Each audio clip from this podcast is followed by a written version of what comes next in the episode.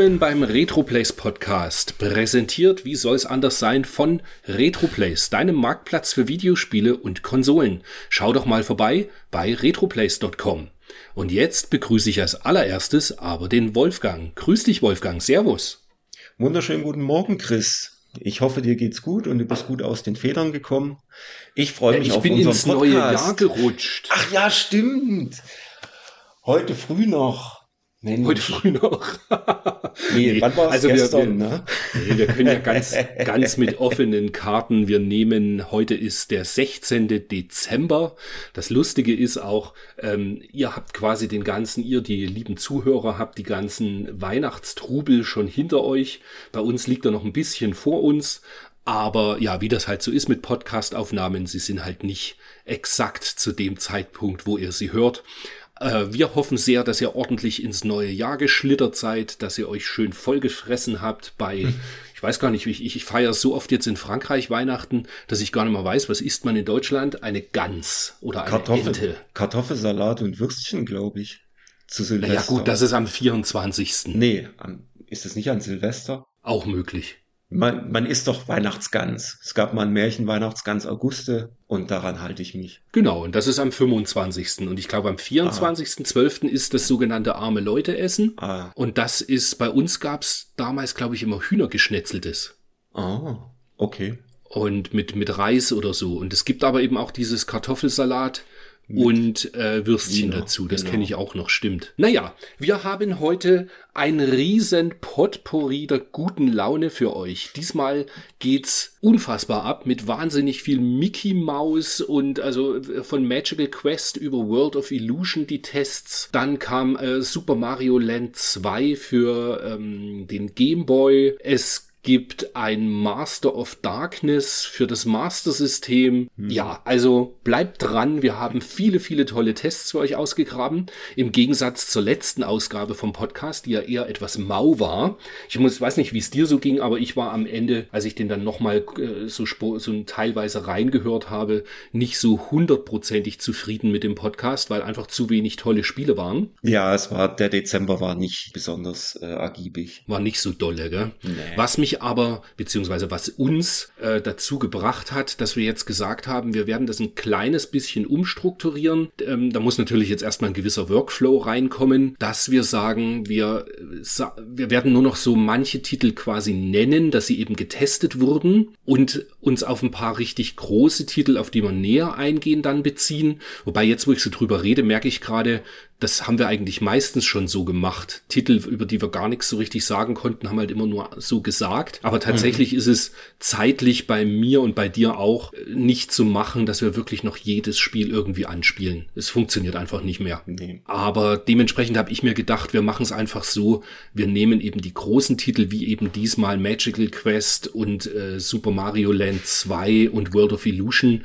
und gehen da Genau. einfach ein kleines bisschen mehr in die Tiefe. Mhm. So machen wir das. Ja, schon, oder? Ohne da so in die Extremstgeschichte der Entwicklung einzutauchen, das jetzt nicht. Aber es soll ja immer noch unterhaltsam bleiben. Aber dass man einfach ein paar schöne Facts da immer noch dazu sagen kann. Aber als allererstes, wie gewohnt, was haben wir gekauft? Was haben wir gespielt? Was haben wir uns angeschaut? Und ich würde sagen, ich werfe das Mikrofon mal wieder zum Wolfgang rüber. Ja, Dankeschön. Also gekauft, wie immer, fast nichts. Das Einzige, was ich geholt habe, war ein äh, Polisnauts ähm, Soundtrack-CD, die ich äh, sehr günstig äh, geschossen habe und die mit zu, zu der Polisnauts-Sammlung hinzugefügt wird. Das ist ganz nett gewesen. Ja, ansonsten nichts gekauft, aber ich habe ein bisschen was geschaut. Endlich das Ende von Walking Dead nach elf Staffeln die letzten Folgen angeguckt, die waren dann ganz versöhnlich und eigentlich ganz schön. Also man hat es zumindest gut zu Ende gebracht, wie ich finde. Spoiler mir nur ein was. Ist Mhm. Karl am Ende immer noch dabei? Karl, Ja? der kleine Junge. Ja, ja?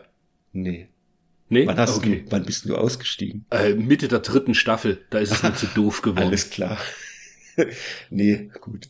Das, ich weiß nicht, das, das haben ja mehrere Leute gesagt, dass es dann zwischenrein wieder besser wird. Aber mir ging's so, ich mochte die, die zweite, die erste Staffel war ja sowieso legendär. Fand ich Ja. sensationell gut. Die zweite war auch saugut. Das war die, wo sie dieses, ähm, diese Scheune haben, dieses Ah, ja, ja, die Haus haben, wir, irgendwie. die haben wir jetzt nochmal angeguckt und das war die, wo ich damals eigentlich schon fast aussteigen wollte, weil es mir total auf den Senkel ging, diese Suche nach diesem Mädchen über äh, sieben Folgen. Uch, also, Ja gut, aber das, also die Ja. fand ich noch gut. Und bei der Okay. dritten ist dann das, wo es diesen Governor gibt, der dann irgendwie schon ein infiziertes Kind irgendwie zu Hause hält oder so, wenn ich mich Mhm. richtig entsinne. Oder war das die Und- vierte Staffel erst? Die dritte, ja doch, die dritte ging ja los in dem Gefängnis. Das fand ich eigentlich als Setting ziemlich Stimmt, genau. Und ob das mit Ja, dem genau, und Governor, da- das mit dem Governor war dann auch irgendwie, da ging es schon ein bisschen los, wo es schlechter wurde, ja. Ja, und das war dieses Ding so am Anfang war halt das Coole. Mhm. Es war quasi immer, wir sind die Menschen und wir Mhm. sind gegen die Zombies und schauen, dass wir überleben. Hm. Und dann, wie Menschen halt so sind, Mhm. kommen so viele Intrigen und Bullshit irgendwie, dass ich da keinen Bock mehr drauf hatte. Ja, Aber gut, dann, sei es wie es ja. sei. Wer sich dann halt durchzieht und es geht eigentlich nur darum, dass sich die Menschen gegenseitig bekriegen und die, die Zombies dann halt ab und zu mal halt irgendwie kommen um die Ecke und dann halt mitspielen, da gibt's ein bisschen Splatter. Was mich natürlich die ganze Zeit total genervt hat, ist natürlich Charaktere, die seit der ersten Staffel dabei sind und ähm, laufen durch den Wald und auf einmal taucht äh, rechts ein Zombie aus äh, auf und sie verlieren irgendwie das Messer und sind total überrascht. Das denke ich halt dann irgendwann ist es halt auch mal gut, weißt du? Ich meine, Ja.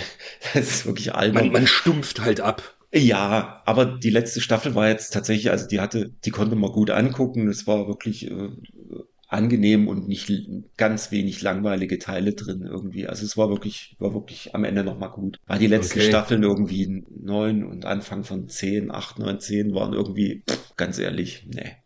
Und nachdem wir aber ein Videospiele-Podcast sind, was Ja. hast du noch gespielt? Was ich noch gespielt habe, äh, ich habe nur World of Illusion gespielt, um ehrlich zu sein. Oh Mann, du lässt mich echt schlecht dastehen. Also es ist wirklich, ähm, nee, bin tatsächlich zu sehr wenig gekommen, äh, Arbeit, dann hier noch ein bisschen umdekorieren und naja, Ah, habt ihr schon einen Anyway. Weihnachtsbaum? nee, Weihnachtsbaum Nicht? kann, aber dekoriert hier äh, Pyramide rausgeholt, Räuchermänneln und Deko am Fenster und super. Die geflügelten Jahresendfiguren. Nee. Keine Engel. Keine Okay. Engel. Nee, wir haben einen Weihnachtsbaum in riesigen. Ah, Aber gut, der muss halt sein. Das ist hier so Tradition. Wenn es Mhm. nach mir ginge, müsste das auch nicht sein. Mhm. Dieses Jahr ist es so riesig, dass die Halterung dieser Weihnachtsbaumständer, die Ja. wir hatten, der war viel zu klein. so dass wir jetzt einen, den hatten wir aber schon zwölf Jahre. mhm. Und jetzt haben wir einen neuen gekauft und das ist so ein Riesenmonstrum. Mhm. Und jetzt hält da diese Tanne auch drin. Was bin ich froh.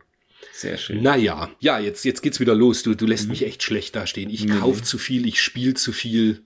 Ich weiß auch nicht. Ich weiß auch nicht mal, mit welcher Zeit ich das mache, weil ich am Mhm. Ende trotzdem eigentlich, äh, ja, irgendwie funktioniert's. Als erstes, was habe ich verkauft? Das ist nämlich mal ganz witzig. Mhm. Ich hatte beschlossen, nachdem ich sehr wenig PlayStation 5 Spiele spiele, habe ich gedacht, ich verkaufe meine PlayStation 5, beziehungsweise ich verkaufe sie nicht, sondern ich tausche sie gegen ein Steam Deck.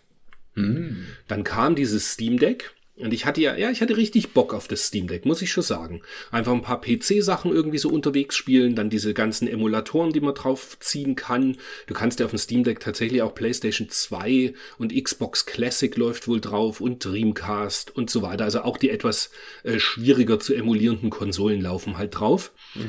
Aber nach einer Woche war bei mir irgendwie die Faszination schon wieder vorbei. Ich mag das Digitalkreuz nicht. Ich mag das ganze Handling von diesem Ding irgendwie nicht. Ja, irgendwie, es war überhaupt nicht mein, mein Fall. Und dann habe ich gedacht, komm, da freut sich jemand anders drüber, hab's auch verkauft. Und jetzt bin ich quasi ohne PlayStation 5 und ohne Steam Deck. Wow. Was aber gar nicht ja so schlimm ist, weil ich sowieso wenig aktuelle Sachen gespielt habe in letzter Zeit. Und ja, dementsprechend, also es ist halt wirklich so, weißt du, so sehr wie mich ein God of War Ragnarök irgendwie reizen würde. Ich habe den Vorgänger schon nicht durchgespielt, weil er mir zu umfangreich ist. Deswegen denke ich mir so, brauche ich auch den Nachfolger nicht. Und das, ähm, wie hieß es jetzt nochmal, das Plague Tale, das Requiem, auch angefangen, aber mal ganz ehrlich, es ist eigentlich exakt das gleiche Spiel wie der Vorgänger. Und dementsprechend Ja, Okay. Ich habe musste nicht das auch angefangen, weiterspielen. aber ja, okay. Ja, hat mich halt irgendwie dann wenig gebockt. Ja, dann habe ich gekauft, ähm, äh, auch witzig, weil gekauft habe ich es eigentlich schon im, jetzt halte ich fest, März 2021 konnte man bei First Press Games, konnte man Natsuki Chronicles vorbestellen. Das ist ein Horizontal-Shooter, den es auch auf Steam gibt. Und es ist eigentlich ein, ja, ist ein sehr, sehr gutes Shoot'em Up. Und ich habe damals gedacht, ach komm, willst auch die physische Version, bestellst mal mit vor. Die kam dann gestern tatsächlich an. Und was mich eigentlich gewundert hat, ich habe mir dann nämlich noch mal ein Video dazu angeschaut. Es gab schon YouTuber, die hatten die Retail-Variante und die gab es eben nur über First Press Games, also nicht irgendwie in Japan vorab oder irgendwas. Die hatten die schon vor zwei Monaten. Und ich habe keine Ahnung, warum ich meine jetzt erst bekomme. Ich habe es mal darauf geschlossen, ich habe noch einen zweiten Titel bei denen mit vorbestellt, der aber immer noch nicht lieferbar ist. Dementsprechend denke ich mal, vielleicht haben die sich gedacht, ach komm, vor Weihnachten, wir machen das Lager leer, dass zumindest das Natsuki Chronicles ausgeliefert ist. Ja, schauen wir mal, das Ginga Force haben die auch, was es auf Xbox 360 gibt und auf Steam. okay. Das haben die auch rausgebracht und oder wollen es eben rausbringen physisch. Und das hatte ich mit dazu bestellt. Okay. Ich werde berichten, das Wann wird dann also kommt. länger als, ja, das wird bestimmt länger als zwei Jahre dann einfach dauern, bis das kommt. Ja, es ist noch keine Turrican äh, Mega Collectors Edition. Ja, aber, ah, gut, dass du sagst, die kommt heute bei mir an, aber nicht die Mega Collection. Ja. Ich hatte dann jetzt doch beschlossen, nachdem es bei Strictly Limited ja diese äh, Fünf-Jahresfeier dieses Buch gab, Ja, man konnte was bestellen und dann gab es eben äh, gratis das Buch dazu, habe ich beschlossen, dass ich doch die Turrican, wie heißt die jetzt? Einfach nur Collection, gell? Ja, ich glaube. Ja, genau. Also diese Turrican Collection ohne Figur, aber mit Blu-ray und allem Zip und Zap, die habe ich mir jetzt für die Switch bestellt, weil ich am Ende mir dann doch gedacht habe, was soll's, ich will es gerne im Regal stehen haben als physisch alle Spiele und das Buch wollte ich eben auch unbedingt. Da bin ich jetzt nur gespannt, ob sie es geschafft haben, dass das Buch jetzt mit dazu gepackt wird. Könnte mir also mit unseren Erfahrungen, die wir mittlerweile mit dem Händler haben, könnte ich mir auch vorstellen, dass es irgendwann eine E-Mail gibt, so, ah ja, das Buch geht jetzt im Februar in Druck oder so. Aber ich weiß es nicht so genau. Ich bin Ich hatte- gespannt. Ich hatte mir sowas gedacht, wo die gesagt hatten, äh, es kommt dann im November, das war ja auch dann, äh, ich glaube vor zwei Monaten hatten sie es ja mal geschrieben, dachte ich so, ja, wenn sie ein bisschen clever sind, legen sie dann das Buch äh, zu dieser Mega Collection dazu und hatte mir dann nicht weiter Gedanken gemacht. Aber jetzt ist das ja wieder ähm, verschoben auf, was, Mai? Mai, genau. Mai mit der Figur. Ja. ja. Da werden wahrscheinlich die Bücher dann auch weg sein, aber ganz ehrlich ist, who cares? Nee, du musstest zwischen 11. November und 12. Dezember etwas bestellen. Dann kriegst du das Buch gratis. Ja, ja, ich sag ja, aber die hätten ja, ich sag mal, aus Goodwill, dass man jetzt seit wie viel, drei Jahren, zweieinhalb Jahre irgendwie wartet, das einfach schon mal mit dazu packen können. Weißt du? Ja, das stimmt.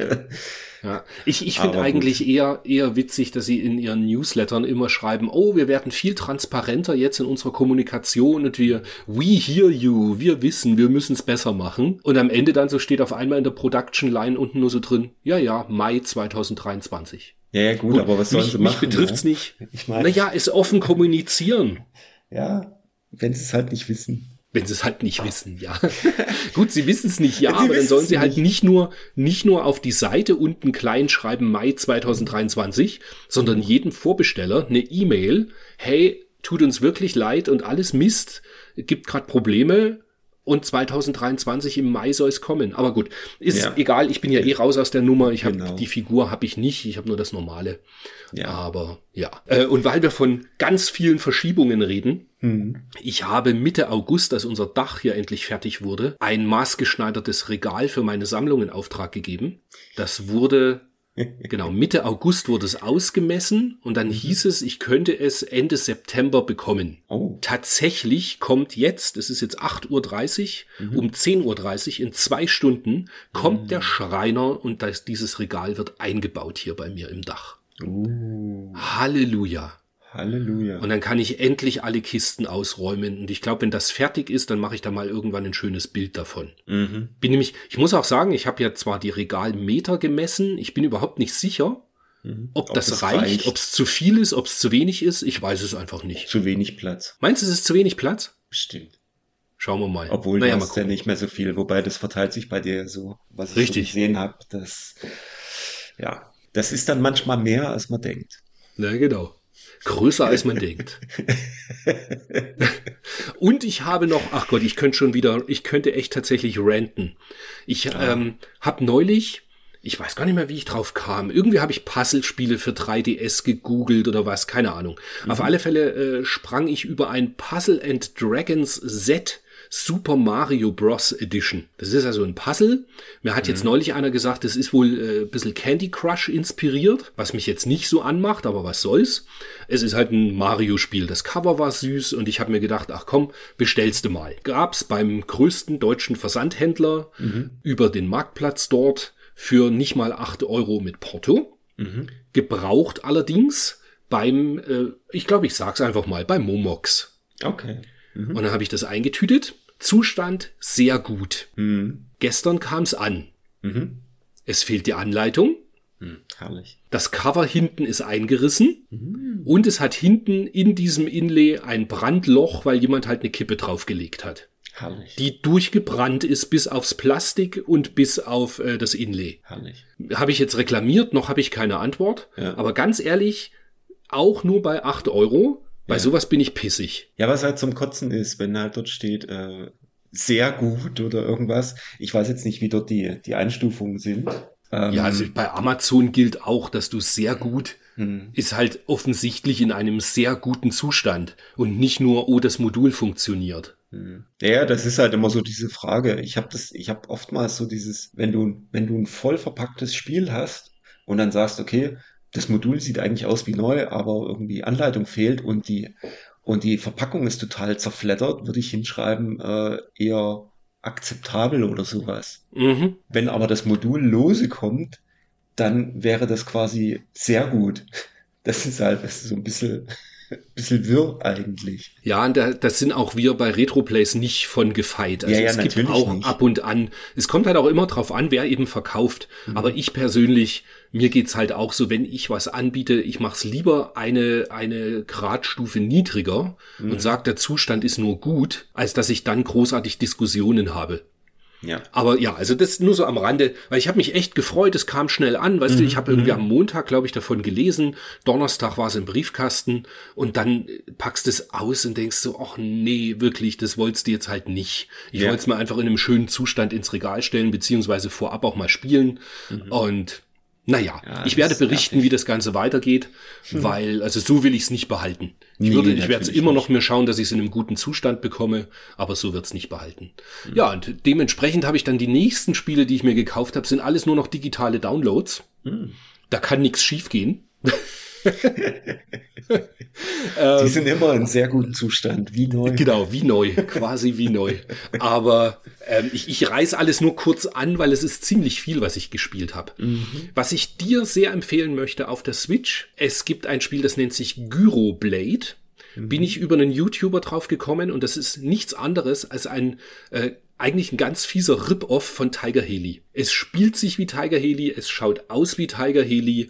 Du startest auf einem Flugzeugträger oder halt Hubschrauber-Startplatz, fliegst dann kurz übers Meer und dann kommen Level eben wie bei Tiger Haley. Das einzige, was es besser macht als Tiger Haley, finde ich, also du hast weniger Waffen, du hast einfach nur ein Waffensystem, einfach gerade Schuss und Streuschuss. Zumindest bis jetzt, was ich hatte. Mhm. Du hast keine Smart Bombs, aber was du hast, wenn dein, dein Hubschrauber getroffen wird, dann geht's im Level weiter. Also es hat keinen ah, Rücksetzpunkt. Sehr schön. Und das macht das Ganze halt natürlich ein ganzes Stück leichter. Und angenehmer zu spielen. Genau. Das ist wirklich richtig. frustrierend bei Tiger Haley. Dann hatte jemand mir Demon's Tilt empfohlen, nachdem wir ja so Fans von Devil Crash sind. Mhm. Weil das ist eben ein, ein Horror-Flipper, also ein Flipper mit Horror-Thematik. Habe ich angefangen, ich will niemandem zu nahe treten und vielleicht ist das super toll, aber ich find's komplett schlecht. Es hat okay. mir überhaupt keinen Spaß gemacht. Das ist irgendwie, die Kugel ist zu klein, auf dem Tisch ist viel zu viel Geblinke und viel zu viel los. Also ich war, nee, fand ich irgendwie nicht so dolle. Das war jetzt gar nicht so mein Ding. Okay. Dann noch ein Griff ins Klo, der eigentlich äh, gut bewertet war, zumindest in der M-Games. Und ich habe mhm. gedacht, Mensch, ich liebe ja isometrische Rennspiele. Und dann habe ich mir das Super Woden GP runtergeladen Und auch das ist, also das ist ein bisschen der Ansatz ist wie Gran Turismo, im Sinne von du startest mhm. mit einem ganz einem kleinen Auto, bist dann auf so einer Werkstattkarte und kaufst dann eben andere Autos mit mehr Geld, wenn du ein Rennen gewonnen hast und so weiter. Jetzt ist aber das Ding so, schon das erste Rennen du hast das Gefühl, du fährst mit deinem, was hatte ich da, irgendein Golf oder irgendwas, also irgend so ein kleines Auto, ähm, hast du das Gefühl, du eierst auf, auf, nicht auf Asphalt, sondern einfach auf einer Rennstrecke rum, die komplett vereist ist. Mhm. Und es ist, ich habe es nicht nur einmal angespielt, sondern beim ersten habe ich gedacht, okay, vielleicht bist du zu arkadisch rangegangen und da einfach mhm. zu forsch und so, ja. Dann habe ich es noch zwei Abende, noch jeweils zweimal probiert und nee, tut mir leid, ich komme da einfach nicht rein. Mhm. Das ist, ja. Noch dazu ist es mir dann vielleicht einfach zu realistisch, ich bin ja dann doch mehr der Arcade-Fahrer. Aber das hat mich überhaupt nicht glücklich gemacht. Fand ich mhm. gar nicht gut. Und ISO-Rennspiel ist also quasi so wie äh, Rock'n'Roll Racing oder sowas. Ja, so in der Art. Das ist so von schräg oben. Mhm. So wie es auch dieses auf der Vita gab es doch dieses Motorstorm RC, Boah, was ich ja im Übrigen Ahnung. liebe. Ein, das ist quasi ein RC-Rennspiel, also im Sinne von ferngelenktes Auto Mhm. Und so von schräg oben. Und das auf der Vita fand ich unglaublich geil okay. damals. So wie RC Pro M oder sowas vom NES Ja, ganz genau. Sowas. Genau. Okay. So in die Richtung. Mhm. Genau. Nur eben mit dem realistischeren Ansatz, dass du eben deinem Auto sagen kannst, jetzt was für Räder du verwenden willst und oder welches Auto du kaufen willst und so mhm. weiter. Und natürlich hast du am Anfang irgendwie, ich weiß nicht, 5000 Dollar oder so und hast dann eine totale Gurke. Aber dass ich eben gar kein Land sehe, so, ich bin jedes Mal als Zwölfter ins Ziel gefahren das ist halt einfach nur frustrierend und macht einfach, ja, es hat keinen Spaß gemacht. Ich habe keinen Spaß damit gehabt. Du musst dir den Spaß verdienen. Na genau, genau. Was ich allerdings sehr, sehr geil fand, da gibt's auch einen Blogbeitrag bei uns bei RetroPlays dazu. Es gibt ein Spiel, wahrscheinlich spreche ich es falsch aus, das heißt Lunistis für die Switch. Mhm. Und es gibt's äh, sowohl eine Demo auf äh, im Switch Store, als auch, ich glaube, für 4,99 kann man das Spiel runterladen. Und zwar ist das ein 3D-Plattformer im Stil, wie äh, ursprünglich so für Saturn und PlayStation 1 die Plattformer waren. Also so noch so ein bisschen einer äh, schwierigen Kamera, die äh, Grafik ist immer so ein bisschen blurry. Und ja, aber das ist echt geil. Also wenn man sich ja. darauf einlasst, mir hat das echt Spaß gemacht. Und es ist von einem deutschen Programmierer, der das wohl als One-Man-Show komplett alleine gemacht hat. Mhm. Also das sollte man sich echt mal anschauen. Genau, Lunistis nennt sich das. Okay. Also sowas wie Krog. Ja, genau. Ja, mhm. richtig. Mhm. So in, mhm. in die Richtung. Nicht wie Crash Bandicoot. Mhm. Also äh, nicht so vorgegebene 3D-Wege, sondern du musst ja. halt immer auch die Kamera nachjustieren mit L und R-Knopf. Aber okay. das hat mir echt Laune gemacht. Und wie gesagt, wenn man eine Switch hat, man kann die Demo mhm. runterladen und 4,99 ist ja nun auch nicht so viel Geld irgendwie, was man nee, da investiert. Klar. Das kann man sich schon echt mal anschauen. Hat mir, hat mir echt Spaß gemacht. Und ich bin auch noch dran und spiele das auch noch weiter. Okay, das klingt gut. Und das hatte ich jetzt als letztes noch, dann haben wir es auch schon, das hatte ich das letzte Mal, klar, nicht das letzte Mal, schon mal in einem Podcast angesprochen und fand es, glaube ich, nicht so gut. Das mhm. Videospiel zum äh, Angry Video Game Nerd. Diese 1 und 2 Deluxe Edition. Und das habe ich jetzt ein bisschen näher gespielt und ich muss meine Meinung komplett revidieren. Wenn man sich ein bisschen drauf einlässt, das ist einfach cool. Ist ein schönes Jump'n'Run. Mit okay. bisschen, bisschen zu viel Gore-Effekte irgendwie, also so Pixel-Gore natürlich, aber so ein bisschen nervig einfach. Also, so weißt du, du springst in eine Schlucht und bist tot und zersplotzt einfach mal wie bei Mortal Kombat 1. so, ja, völlig übertrieben. Oder du ja. ballerst irgendwelchen Gegnern da tatsächlich Auge und Hirn raus und ja, irgendwie witzig, aber halt übertrieben. Und es hm. ist auch gar nicht mal so super leicht. Also ich habe schon immer wieder mal neu starten müssen bei manchen Levels. Und ja, macht Laune. Schön, das klingt ja ganz gut. Ja, und geschaut habe ich dann nur, also ich habe mehr geschaut, aber was erwähnenswert ist, ich habe mir eine Doku angeschaut auf Netflix über Hausmarke. Hausmarke ist die, die ähm, haben zum Beispiel das Nex Machina gemacht oder die mhm. haben das Resogun gemacht auf PlayStation 4, den Starttitel. Die haben noch mehr gemacht, Zombie Nation, glaube ich. Ah, da bin ich jetzt ein bisschen ah, unsicher. Okay. Auf alle Fälle, die haben mhm. einiges so an Arcade-Style-Ballerspielen gemacht, meistens auf PlayStation und ich glaube zum Teil auch noch auf Steam. Und die Doku heißt ähm, The Name of the Game und geht darum, wie das Spiel Nex Machina zu seinem Namen kam. Und da oh. hast du quasi Einblicke ins Studio und wie, wie sie Finanzierungsprobleme haben und einfach auch nicht wissen, wie sie das Spiel nennen sollen und so weiter. Also das ist echt, das schaut sich sehr gut weg und macht Spaß. Fand ich ziemlich cool. Okay, da gucke ich mal rein, ob ich das Ja. finde. Mhm. Und was du dir auch noch anschauen solltest, ist äh, Pepsi, Where is my Jet? Das fand ich, äh, ist ein Vierteiler-Doku, ich glaube auch auf Netflix. Ja. Und das war extrem cool. Also ich glaube, da haben wir die erste, die erste Folge angeschaut. Also hat mich jetzt nicht so richtig ergriffen. Geht halt, geht halt darum, dass ein, ein Jugendlicher in den 90er Jahren eine Werbung sieht, wo Pepsi quasi gegen, ähm, äh, was musste man abgeben? Siebeneinhalb Millionen irgendwelche Coins, genau. Das sind so oder Coins, die man irgendwas. quasi bekam in den Flaschen von Pepsi. auf jeder und wenn man Dose die oder sammelt- sowas genau war so ein, so Genau. ein Pepper drauf oder sowas und dann musstest du die sammeln und hatten sie irgendwie so als Spaß ein Harrier Jump Jet für keine Ahnung Sieben Millionen. sieben Millionen oder sowas und Genau. ja, Und halt nirgendwo ein Disclaimer drin, das nur dass, Spaß ist. Äh, dass das nur ein Spaß ist, genau. Und wie es in den USA halt so ist, einer geht drauf ein und will dann unbedingt diesen Jet haben und dann kommt es halt zu Gerichtsverhandlungen und bla bla bla. Aber macht sich, ich hab das, fand das gut. Das Ja. waren vier unterhaltsame Stunden. okay, ah ja, Naja, es kann halt nicht mithalten mit Seven Nein. vs. Wild. nee, natürlich nicht. Das, das schaust du, oder? ja klar. Okay. Ich kann den, den, also ich kann den Cast den- überhaupt den- nicht stehen, sehen. Ah okay, Und nee, nee, nee, nee, wenn ich nee, wenn ich wenn ich Fernsehen oder halt ich schaue sowas meistens auf dem Tablet, wenn ich dann immer ins Tablet reinboxen will, dann ist das nicht meine Serie, die ich sehen will. ja. Kann's aber auch an nix festmachen. Also Seven Okay. vs. Wild ist einfach nee, nee, nee, nee. Hm. Macht mich mental fertig. Echt? Nee, also es ist ganz, ganz witzig. Meine Freundin und ich, wir gucken das ganz gerne an und ähm, ja, es ist halt viel, viel größer aufgezogen als letztes Jahr die erste Staffel und ja, die Leute, die halt mitmachen, sind, ich kannte auch diesen Knossi nicht, ich weiß nicht, wie es dir geht. Ich will Aber- ihn einfach nur leiden sehen. Ja, Ich ah, dieser Typ. aber ich sag mal Das, so. weißt du, der- weißt du, was da immer trifft bei Aha. mir? Aha. Du kennst meinen Lieblingssatz. Aha. Stop making stupid people famous. Äh, ja. Ich, ja, es, Ja, ja, ah, nee. ich weiß nicht. Also das, was das, sein Content kann ich mir gar nicht anhören. Keine Ahnung. Also ich ja, das ist doch der, der groß ständig nur reingeguckt. rumblärt, gell? Ja, ja, aber er ist Ja. eigentlich dort relativ unterhaltsam und ähm, halt wirklich so ein bisschen so der, der so gar keine Ahnung hat, aber trotzdem so ein bisschen was draus macht. Das muss man ihm ja schon zugestehen. Da ging mir am Anfang wahnsinnig auf den Senkel. Also, und mittlerweile ist es eigentlich ganz witzig. Ja, Aber okay. ähm, ja, aber das, was er da irgendwie selber fabriziert im Netz, also nee, das ist alles.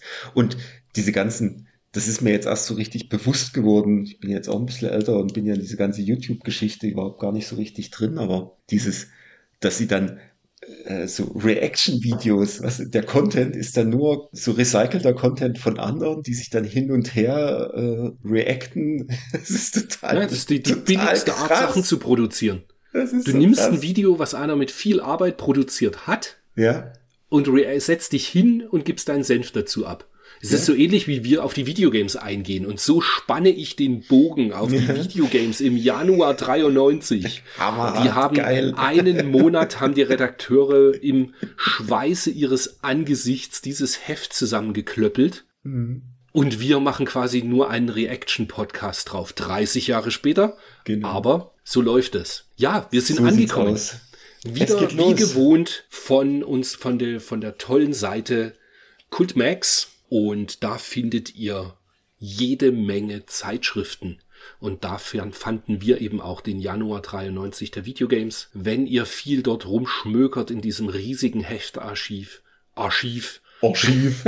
wenn ihr viel in diesem Heftarchiv rumschmökert, dann überlegt doch mal, einfach irgendwie einen Zehner oder was von eurem Weihnachtsgeld dort zu spenden. Der gute Klaus, der freut sich sicher drüber. Ja, Genau. und dann sind wir gleich, äh, wir, die ganzen Anfang des Heftes können wir schon mal wieder überspringen und sind auf Seite 8. Denn Konami, also einer meiner Lieblingsentwickler in den 90er Jahren, hat sich das, nachdem sie auf PC Engine schon entwickelt haben und Super Nintendo ja sowieso und NES, nun das Mega Drive auserkoren und wird über die Jahre, gerade 93 werden wir das dann sehen, Hm. unglaublich viele tolle Spiele auf Mega Drive raus. Es geht los mit das Sunset Riders erscheint, Teenage Mutant Ninja Turtles, The Hyperstone heißt, Lethal Enforces wird dann 93 kommen, Rocket Knight Adventures, auf das ich mich persönlich extrem freue, betreue. Dann kommt Tournament Fighters, Tiny Toon Adventures, Zombies Ate My Neighbors, Castlevania Bloodlines, Contra Hard Corps mhm. und, und, und. Es und, ist und, der Wahnsinn. Und. Ich kann mich damals noch erinnern, wie wir so, oh, Konami entwickelt fürs Mega Drive. Das war schon, das war schon so eine, so eine Zeitenwende irgendwie, wo es dann mhm. losging, die ganzen coolen Entwickler oder hier einer der, der coolsten Entwickler fürs, für Nintendo, exklusiv bisher, fängt an fürs Mega Drive zu, äh, zu entwickeln. Und ich glaube, das erste Spiel war das Tiny Tunes, Tiny Toon Adventures. Und war das, das so? Ich glaube, das war das erste. Also für ich mich hätte jetzt gedacht, dass Sunset Riders vorher kam. Gut, das Sunset Riders habe ich, glaube ich, nicht gespielt gespielt damals. Aber ja, stimmt, das kam für mich auch erst später. Das, das war, äh, das hat mich, nee, das bockt mich auch mittlerweile immer noch nicht. Keine Ahnung warum, aber das Tiny Toon Adventures, das war, glaube ich, das erste, was ich äh, mit dem in Zusammenhang bringe, dass es auf Mega Drive lief und super aussah und mega gut umgesetzt war. Also das und ist ja auch ein komplett anderes Spiel als die Super Nintendo Variante. Genau, genau. Das ist schon extrem cool. Ja, wunderlicherweise kam kein Parodius und auch kein Gradius. Ja es gab irgendwann mal jemanden, der hat versucht, Gradius 2 als Fanmade umzusetzen mm. das Mega Drive. Aber da weiß ich jetzt gerade nicht mehr, das ist schon Jahre her, dass ich das gelesen hatte und auch ein Video dazu schon gesehen hatte. Ich weiß jetzt nicht mehr, was da, wie da der Entwicklungsstand ist. Aber ja, grandios. Also das, das ist wirklich, wie gesagt, was ich gerade alles vorgelesen habe an Titeln, die da kommen. Das sind halt auch alles dann auf dem Mega Drive absolute Ausnahmetitel und heute gesuchte Sammlerstücke und einfach tolle Spiele. Ja, ist wirklich fast durch, durch die Bank weg alles, alles Sammlerstücke mittlerweile. Ich glaube, das einzige ist das Tiny Toons, was so ein bisschen günstiger ist, aber der Rest ist alles äh, teuer. Teuer und ja. gesucht. Ja, Zumindest von denen. Es kommt dann ja noch, ähm, irgendwann tauchen sie ja als Publisher auf, weil sie publishen ja zum Beispiel auch Megatorican. Zumindest in den USA. Und soweit wie ich mich erinnern kann. Nee, nee, nee, nee. War das nicht Victor Kai in den USA?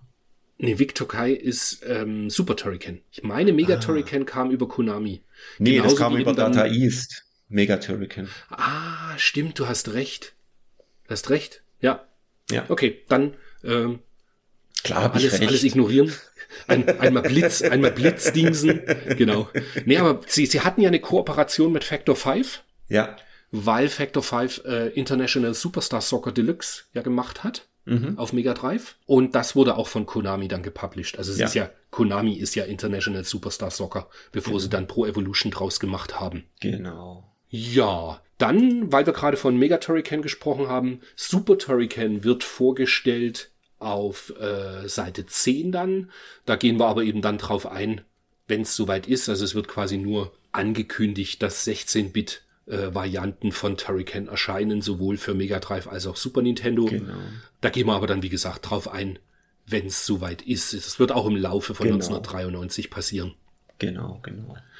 Ja, dann haben wir noch eine kurze Vorschau zu Streets of Rage 2. Auch da gehen wir drauf ein, wenn es für Mega Drive erscheint. Das ist nämlich dann Nächsten schon in Monat, der Februarausgabe, ganz genau. genau. Ähm, ich weiß nicht, ob du dir die anderen Sachen dann an den Previews noch näher angeschaut hast. Ich würde nee. da jetzt nicht viel zu sagen.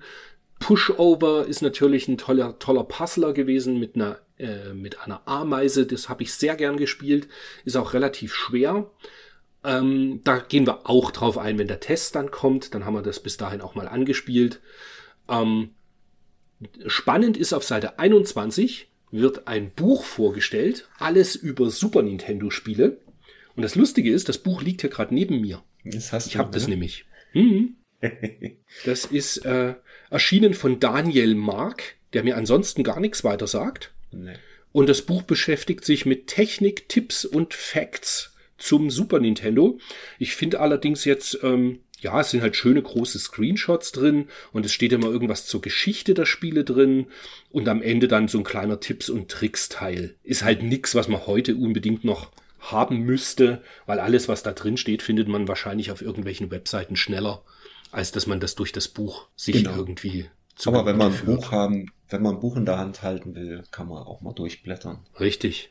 Ah, das bringt mich im Übrigen zu einer ganz kurzen Retro-Ankündigung noch. Hm? Ähm, Bitmap Books arbeitet wahrscheinlich, so wie ich das mitbekommen habe, an einem Buch zur PC Engine, weil der gute Sam Dyer hat auf mhm. Twitter nachgefragt, ob man ein paar Scans von ein paar Spielen noch hat. Und dann habe ich ihm geschrieben, dass mhm. ich äh, Scans von ein paar Packungen habe. Mhm. Und das war dann natürlich ganz cool, weil dann so habe ich mal ein bisschen Kontakt mit ihm gehabt und genau, so bin ich eben drauf gekommen, dass da wahrscheinlich ein PC Engine Buch in der Mache ist. Was Ach, natürlich sofort bestellt wird, wenn das äh, erscheinen wird. Da habe ich ja richtig Bock drauf. Sehr cool. Ja. Ja, Das- dann sind wir schon auch in der Sega Warp Zone auf Seite 22, 23. Hm. Hm. Und bis auf das ähm, Soulfees ähm, in den USA erscheint und ein Dungeon Master in den USA und ein was haben Night wir noch? Trap. Night Trap, genau, der Klassiker. Da ist noch die, da ist noch die Regel, Mega-CD in den USA, kam ja dort äh, noch vor Weihnachten in die Läden. Was schreiben Sie hier? Kosten soll das Paket 300 US-Dollar. Hm, War okay. Wobei das ja cool war mit der Spielesammlung, die dabei war, gell? Ja, das Columns, das Shinobi, Golden Axe und Streets of Rage, wo ganz minimale Anpassungen gemacht wurden. Ich glaube, bei Golden Axe gab es einen CD-Soundtrack und die ganzen, ähm, diese Digi-Schreie und Todesschreie und so weiter, die auf dem Mega Drive so eher so ein bisschen komisch klangen, die wurden da ersetzt durch ähm, bessere Digi-Schreie, auch bei äh, Streets of Rage. Kann ich mich erinnern. Das Komische war nur, Golden Axe hatte auf einmal nur noch einen Einspielermodus. Warum auch immer. Hm. Ja, mehr konnte das Mega CD halt nicht. Du bist ein großer Fan davon, ich weiß. Nee, nee, wobei, das, nee, muss ich fast ein bisschen relativieren. Ich finde, auf Mega-CD gibt's einfach ein paar Spiele, die es halt exklusiv nur auf Mega-CD gibt, Mhm. wofür es sich schon lohnt, ein Mega-CD zu haben. Also gerade Barry Arms, was ich in der Sammlung habe, ähm, ist einfach ein knaller Shooter. Ja, Barry Arms, super. Das ist völlig unterm Radar, aber das ist einfach ein extrem geiles Spiel. Gefällt mir sehr, sehr gut. Das ist richtig cool. Was hier noch angekündigt wird, ist ähm, eine CD-Version von Super Star Wars, die ja bekanntlichermaßen nie rausgekommen ist. Und ähm, ja, jetzt neulich erst irgendwie ein ROM entdeckt wurde für, für eine Mega Drive-Umsetzung von dem Super Star Wars. Aha, sehr cool. Und was ich, was ich witzig finde, ist, Night Trap ist ein Söldnerdrama und wegen seiner fragwürdigen Thematik für den deutschen Markt wohl kein Thema. Ein Schauspieler verkörpert den muskel- und waffenstarken Helden, der über 100 Minuten Geiseln befreit und Feinde zerballert. War Ähm, nicht ganz so. Hat mit dem Night Trap, was ich gespielt habe, relativ wenig zu tun. Ja, Fand ich Naja. aber witzig. Ja, stimmt tatsächlich. Naja, man weiß gar nicht, das kommt dann auch 93 irgendwann. Das kam auch 93 raus, ja, Ja. genau. Das war ja dann die, die Stunde der Mortal Kombat 1 kommt ja auch, glaube ich, noch, oder war das letztes Jahr schon? Das kommt auch noch, da ging es ja dann rum mit äh, der, Mit der Gerichtsverhandlung und ESRB das, und richtig, genau. genau. Stimmt. das wird auch ja. noch ein Spaß. Mhm. Aber ich erinnere mich noch, Night Trap damals auf dem Mega-CD, da- da waren man, war man schon begeistert. Ja. Und dann irgendwann später hattest du es ja auf dem 3DO. Ich hatte es dann irgendwann mal auf dem 3DO relativ, ja doch, 96, 97. Und, und da war dann halt einfach die Grafik, also die, die Videosequenzen waren halt einfach nochmal viel geiler. viel, Und ich habe es ja tatsächlich vor zwei Jahren oder so, Mhm. habe ich es auf dem PC ein bisschen gespielt. Ja, wo dieses Remake von äh, Limited Run kam das raus, ne? Genau, genau. Und das gab's dann auch auf Steam ganz normal für den PC. Und das habe ich dann irgendwann auch gespielt, weil da war dann ja nochmal die, die, die ganzen Videosequenzen waren ja nochmal neu abgetastet und überarbeitet. Und Mhm. das sah dann eigentlich ganz ansprechend aus. Das war schon okay. Ja. Ja. Also ich meine, das war schon fürs Mega, Mega-CD war es damals, für die damalige Zeit fand ich's cool. Ich habe das dann mal irgendwie meiner Cousine, die gar nichts damit zu tun hatte, habe ich das irgendwie mal vorgeführt und habe gesagt, guck mal hier, da kann man jetzt so einen Film spielen. Und die guckte das so an und sagte, oh, das sieht aber nicht so schön aus. Witzigerweise, das Thema hatten wir gestern auch in, in einer anderen Podcast-Aufnahme. Wir haben für nordpodcast.de die Weihnachtsaufnahme gemacht. Mhm. Und da ging es darum, dass, dass er an Weihnachten irgendwie äh, der Patrick ein Zelda Ocarina of Time geschenkt bekommen gekriegt hat. Mhm. Irgendwann mal. Und ich denke, es ist tatsächlich so, wir Videospieler, wir waren von der Grafik mehr begeistert, Mhm. weil wir halt wussten, was eine Konsole kann oder auch nicht kann. Mhm. Ähm, als dann Leute, die einfach, weißt du, wenn du, du schaust dir Night Trap an und Mhm. es sieht halt einfach nicht aus wie ein VHS-Video, sondern Nee. einfach viel, viel schlechter in der Qualität. Genau. Und deswegen äh, sind dann Leute, die damit eben nichts zu tun haben, dann weniger beeindruckt gewesen. Ja, was mich aber unglaublich, jetzt kommt wieder Meister der Überleitungen, was mich unglaublich beeindruckt hat, und es war der Grund, dass ich dann in den Sommerferien arbeiten gegangen bin, um das Mhm. Gerät mir direkt zu kaufen. Im PC Engine Special wird über die Turbo Duo gesprochen. Und zwar kommt sie in den USA raus, war, glaube ich, da gerade schon erschienen, mhm. mit dem schon mal besprochenen dicken Package äh, der 4 in 1 CD mit Gate of Thunder, Bonks Adventure, Bonks Revenge und Bomberman. Dazu noch Usbook 1 und 2 und Ninja Spirit auf Hookard. Und, nicht genau Ninja Warriors, wie es hier ah, steht. steht das da irgendwo? Ja, ja. Ah, okay, ja. Aber genau dieses Package hatte ich damals. Mhm. Bei mir war es schon umgebaut, hinten mit so einem Klickschalter, dass man auch japanische Karten spielen konnte. Und ich hatte, meine ich, noch dazu damals Galaga, Dragon Spirit und Tiger Haley. Ja. Die gab es noch als Bundle dazu bei dem Händler, wo ich das bestellt habe. Hattest du das Gameplay. bei, Gameplay hattest du bestellt, mhm, nicht Gameplay bei CWM. in Berlin. Mhm.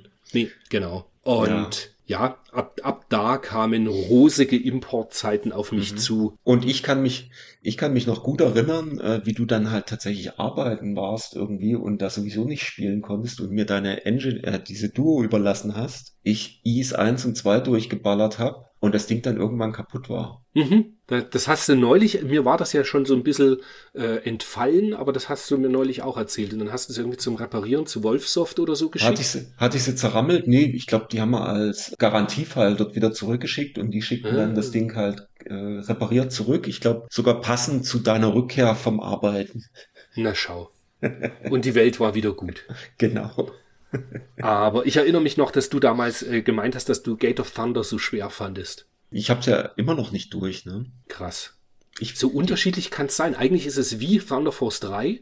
Ja. Und mir geht's halt mit Thunder Force 3 so. Also ich hab's ja durch mittlerweile, ja, ja, aber, aber, das fiel mir wirklich schwer. Ich finde das echt Erstmal, bis ich da reingekommen bin. Ja. ja. Was ich noch witzig finde in diesem PC Engine Special, auch die, die Hinweise, die noch unten drin stehen. Bla bla bla, Japan Cards könnt ihr überdies auch abspielen. CWM legt einen entsprechenden Kartenadapter bei. Sind ja mittlerweile auch äh, super teuer, diese Adapter. Und was total witzig ist, im heutigen äh, ja, im heutigen Rahmen. Der größte Vorteil der US-Duo sind die preiswerten Spiele. Titel, die im Japan-Import 130 Mark kosten, gibt's in den USA für unter 100 Mark. Zum Beispiel den Superhit Parasol Stars. Tatsächlich, Parasol Stars war ja damals so ein 400 Mark mhm. Bukart japanisch und ich habe das damals dann für 50 oder 60 Mark, es war wirklich günstig, also ich konnte es bezahlen mit meinem Taschengeld, ja. habe ich das dann äh, als US-Import bekommen. Und jetzt ist es ja genau umgekehrt. Also die, die ganzen US-Sachen US super teuer. Abartig ja. teuer. Und was ich auch witzig fand, war, dass dort in den PC Engine News das Red Mobile drin ist, was ja jetzt als äh, Star Mobile oder sowas. Ach nee, da rechts im Text steht Star Mobile. Mhm. In dem Mega, Mega Drive Mini 2 als ähm, quasi Erstveröffentlichung fürs Mega Drive mit dabei ist. Ah, okay. Da oben dieses, das ist auch ja, so ein ja. Geschicklichkeitsspiel irgendwie, wo du halt so Sternleiter links und rechts irgendwie in diese Waage ja, genau, werfen genau. musst. Ich hätte jetzt nicht gewusst, dass das beim Mega Drive Mini mit dabei ist. Okay, ja. cool. Mhm. Cool. Aber da sind auch, also auf der US-Highlights-Seite sind eigentlich auch nur Titel genannt, die ich gespielt habe. Von Jackie Chan's Action Kung Fu über Devil mhm. Crash, über Military Madness, also Nectaris, mhm. New Adventure Island, Parasol Stars, World Cup Tennis, alles gespielt. Alles super. Ja. Tatsächlich auch Superstar Soldier, aber das mag ich nicht so besonders. Das steht aber auch mit auf der Liste. Ja. Ja, großartig. Also das war wirklich so ein, so ein Launch. Mhm. Ähm, ja, super. Mega. Mega, total. Genauso mega in der Warp Zone beim Neo Geo Art of Fighting wird getestet. Herrlich. Und ich erinnere mich noch, das war ja äh, Anfang 92 und ich war dann in den Winterferien 92 meine Schwester besuchen in München mhm. und da habe ich jemanden kennengelernt im äh, Highscore Games. Mhm. Und der hatte sich Art of Fighting gekauft. Und dann haben wir uns auch nachmittags bei ihm mal getroffen und haben äh, Art of Fighting gezockt. Krass. Das war halt großartig.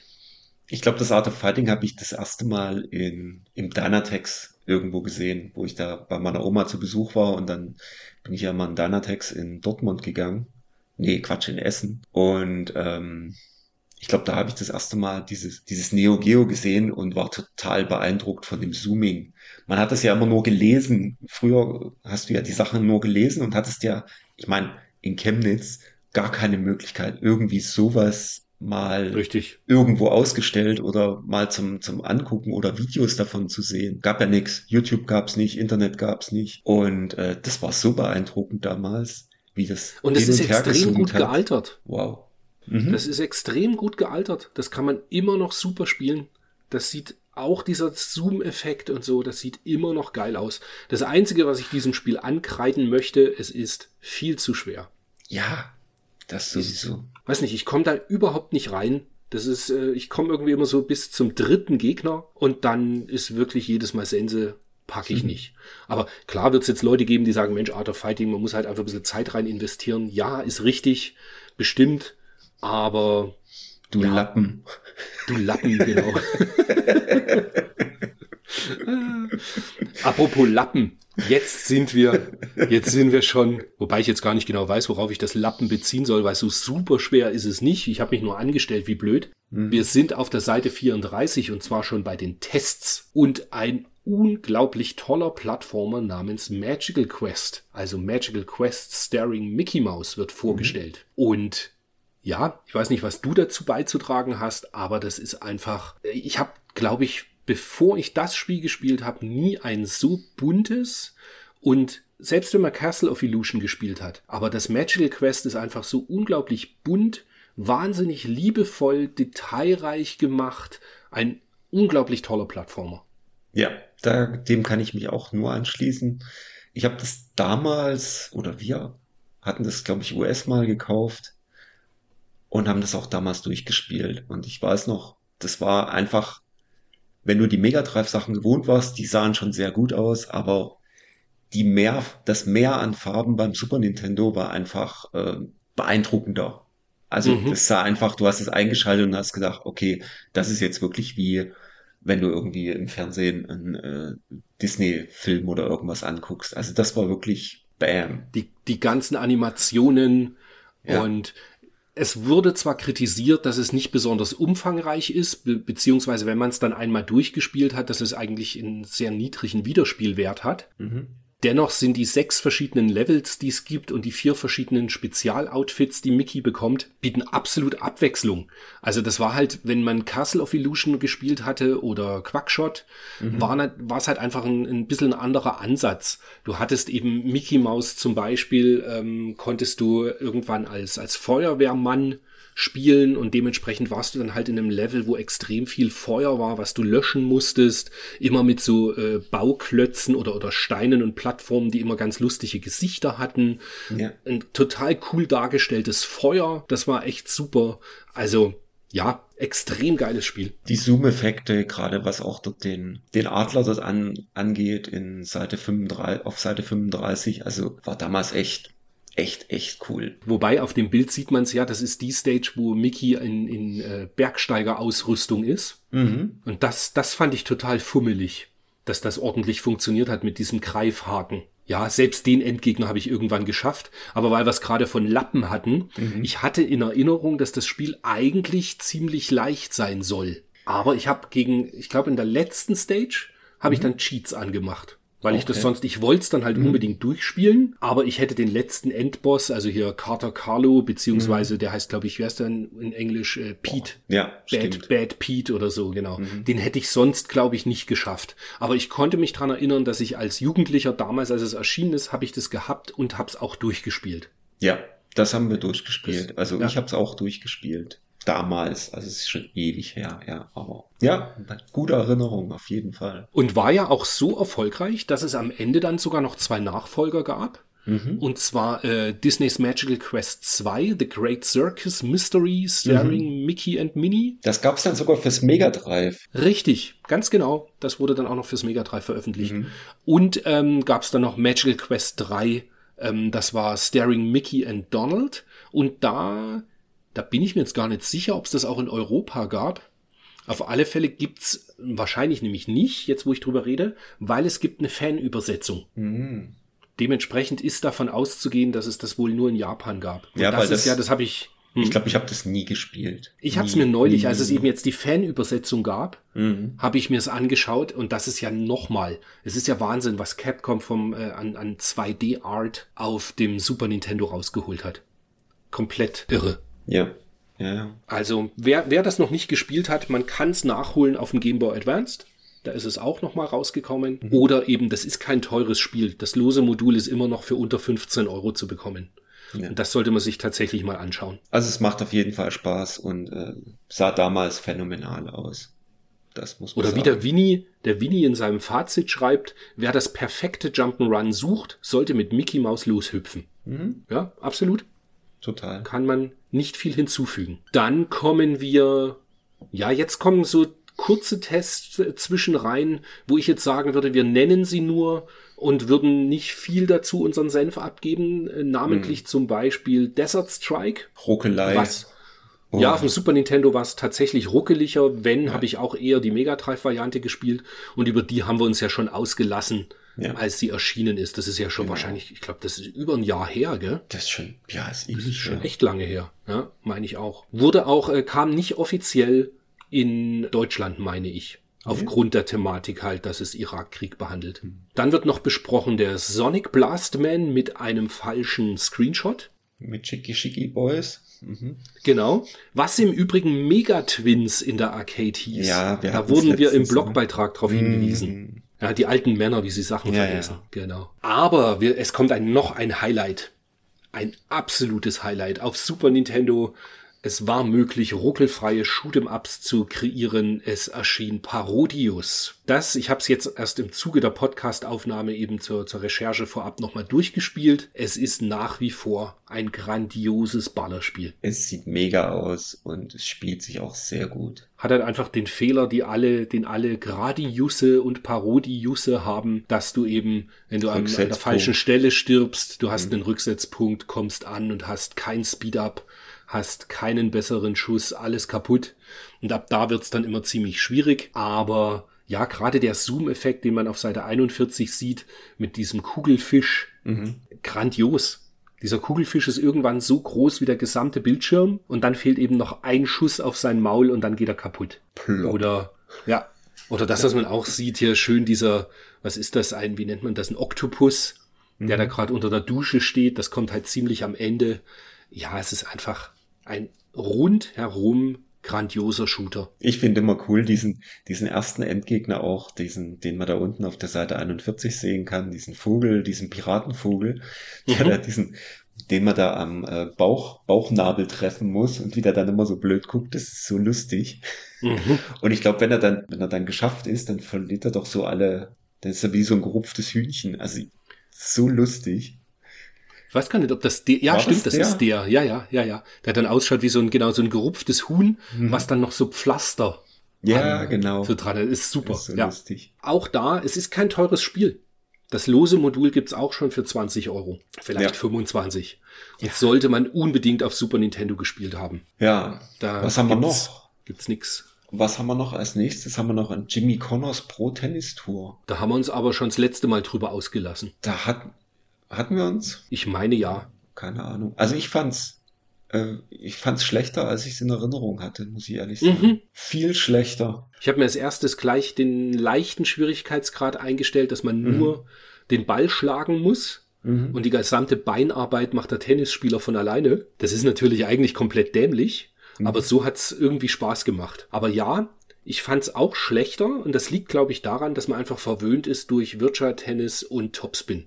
Ja, also für mich heutzutage würde ich das nicht mehr spielen wollen. Ja, aber was cool war, es war das erste Spiel auf Super Nintendo, was einen Vier-Spieler-Adapter unterstützt hat. Stimmt.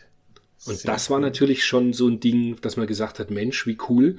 Und es kam ja von Blue Byte, also von einem, von einem deutschen Mhm. Entwicklerteam, die da echt, äh, ich glaube, basierend auf Great Chords war das. gell? Great Chords 2, glaube ich, war das ja. Mhm. Umsetzung. Mhm. Also, Print, ich glaube, damals waren wir größere Fans, als dass wir es heute, wie du schon gesagt hast. Ich Ja. würde es heute auch nicht mehr spielen, weil es einfach bessere Alternativen gibt. Genau, genau. Also es spielte sich irgendwie falsch.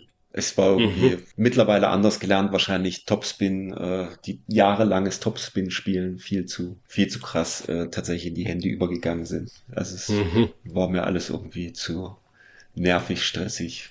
Ging, ging irgendwie Aber nicht ich- richtig. Ich finde, wenn man es im, im, in der damaligen Zeit einordnet, sind 90 Prozent halt völlig in Ordnung, Ja. weil es spielte sich in etwa genauso gut auch wie Final Match Tennis. Mhm. Also das ist so, ja. Und auch da geht's mir so, und das sage ich als PC Engine Fan, Final Match Tennis wäre auch nicht mehr meine erste Wahl. Mhm.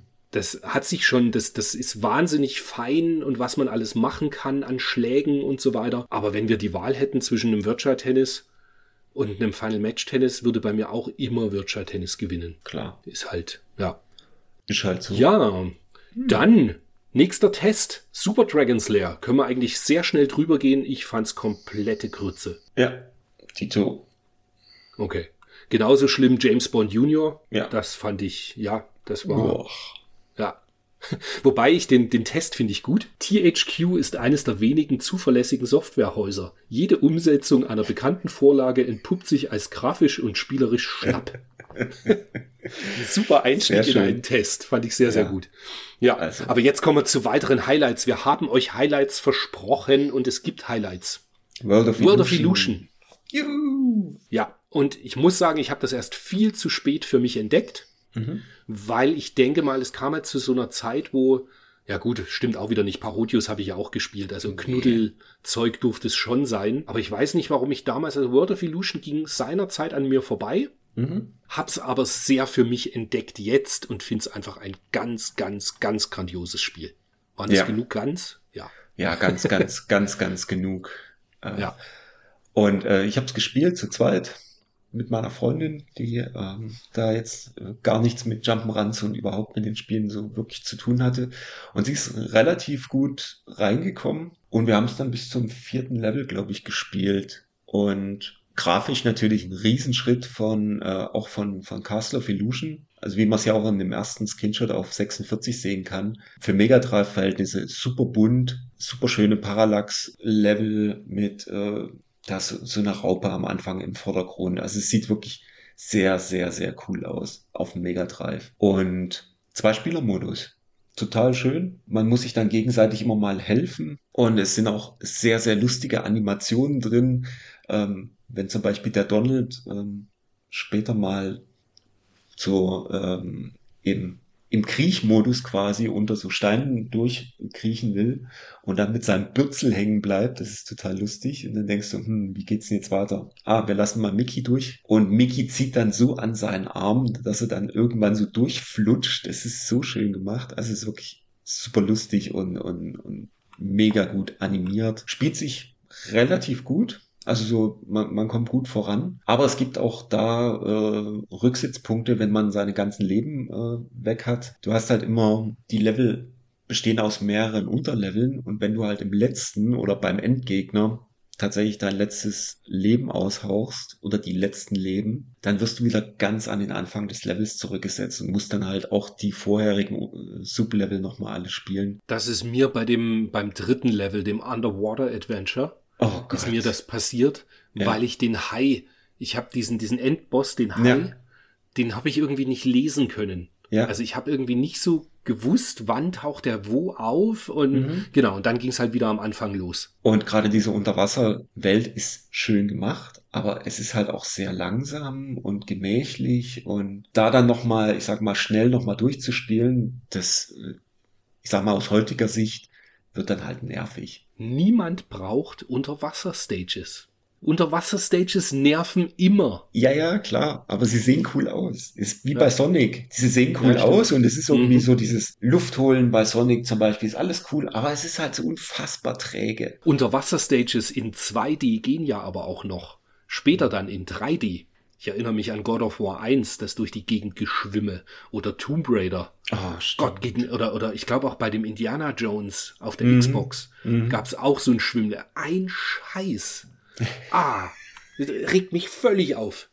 Aber muss zugeben, es sieht echt extrem cool aus, weil die, die Spielfigur, die Spielfiguren haben unter Wasser halt so eine Luftblase um sich drumrum, die sich dann Mhm. den Bewegungen anpasst und das sieht schon ziemlich cool aus.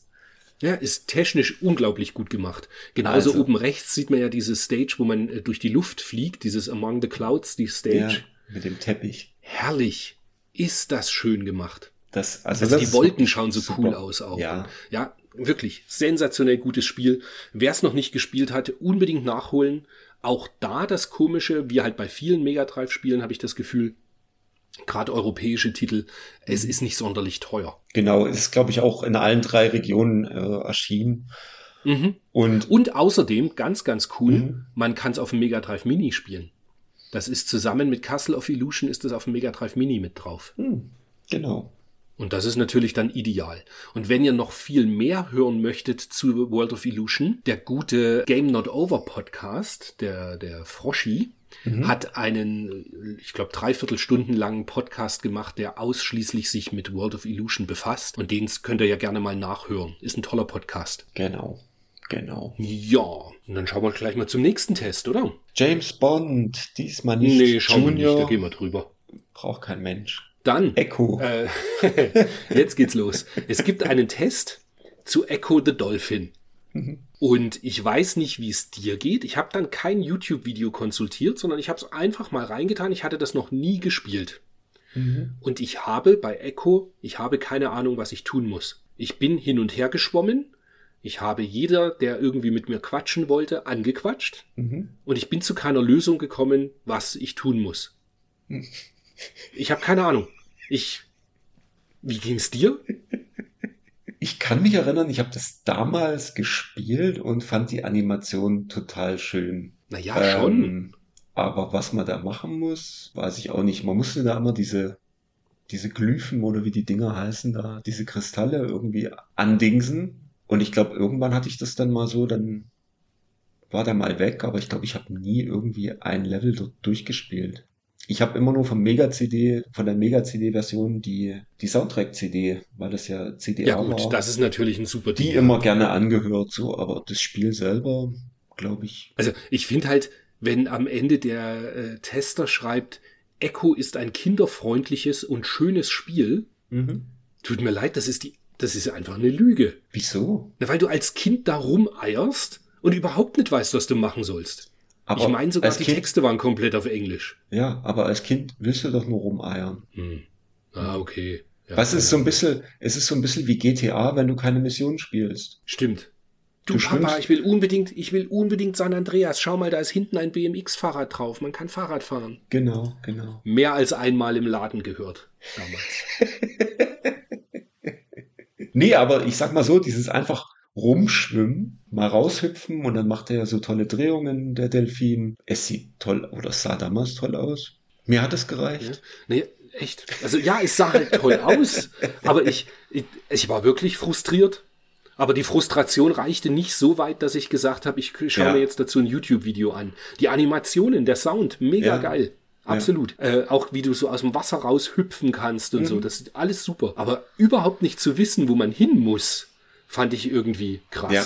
Also jetzt mal Spaß beiseite. Ich habe dem Spiel konnte ich nichts abgewinnen. Tut mir leid. Mhm. Also grafisch, wie du sagst, grafisch war es okay, aber ansonsten, ich habe mir das, glaube ich, mal ausgeliehen, mal äh, kurz reingespielt damals und dann nie wieder und habe halt die CD-Version wegen dem Soundtrack. Ansonsten, nee, das Komische ist so, sie geben 72 Prozent und das war damals eigentlich so ein Ding.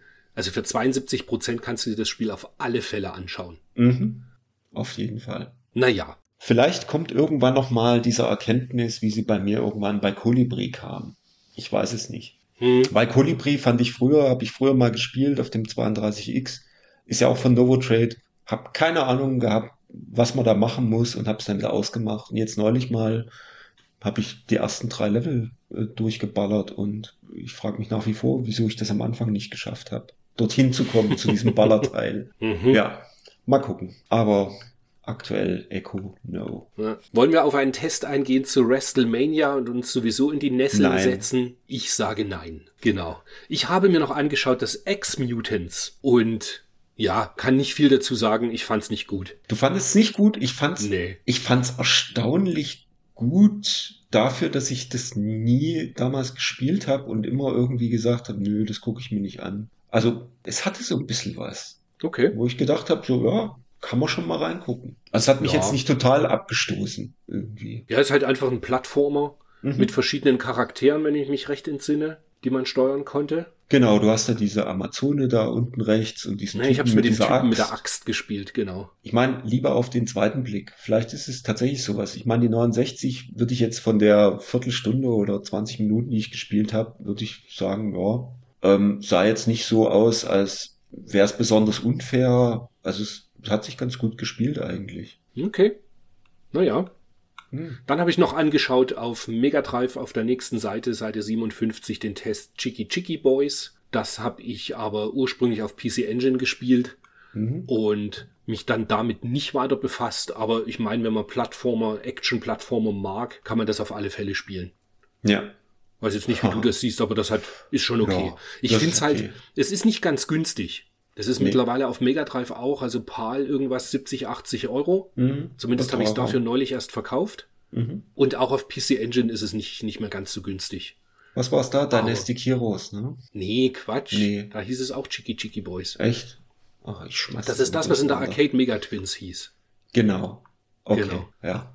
Egal. Ähm, ja, Kommen wir zu großen, großen Flugspielen äh, auf dem Mega Drive. G-Log. ach, da wirst du tatsächlich was dazu sagen. Ja, Okay. weil ich doch, ich bin doch großer Afterburner-Fan. Mhm. Und natürlich G-Log habe ich dann auch mal angespielt. Und ah, es ist, es ist gar nicht so richtig schlecht von der Präsentation her. Also du hast immer mal so ein paar Außenlevel, äh, also wo es, wo du das Flugzeug von draußen siehst und dann ähm, diese Cockpit-Ansicht hin und her. Gute Sprachausgabe, Sprachsamples, das war eigentlich ganz schön. Aber das Spiel an sich ist halt unfassbar langweilig. Also es ist wirklich kein Vergleich zu einem Afterburner, was, glaube ich, anderthalb oder zwei Jahre vorher rauskam und sich wirklich richtig schön schnell und spaßig spielt. Es Aber G-Log ist auch eigentlich eine Arcade-Umsetzung, richtig? Ja, ja, genau. Schon. Okay. Hm. Ich glaube, das ist der, der A360-Automat. Gut, jetzt laber ich vielleicht Quatsch. Aber ich meine, das ist äh, G-Log 360 war dieser, dieser Automat auch, wo dieser mit diesem Überschlag, wo man sich da festschnallen musste und so weiter. Könnte ich aber jetzt auch ein bisschen durcheinander bringen. Aber es ist kein, äh, kein Mussspiel, muss man sagen. Es Okay. War, naja. Dann, ich habe mich in die absoluten Wertungsuntiefen begeben und habe aus dem Dungeon den schlechtesten Test des Januar 93 rausgesucht. Und wie könnte es anders sein? Es geht um ein Spiel für das Supervision. Und zwar, was ich immer geil finde, die Firma Supervision macht dennoch regelmäßig Werbung in der Videogames.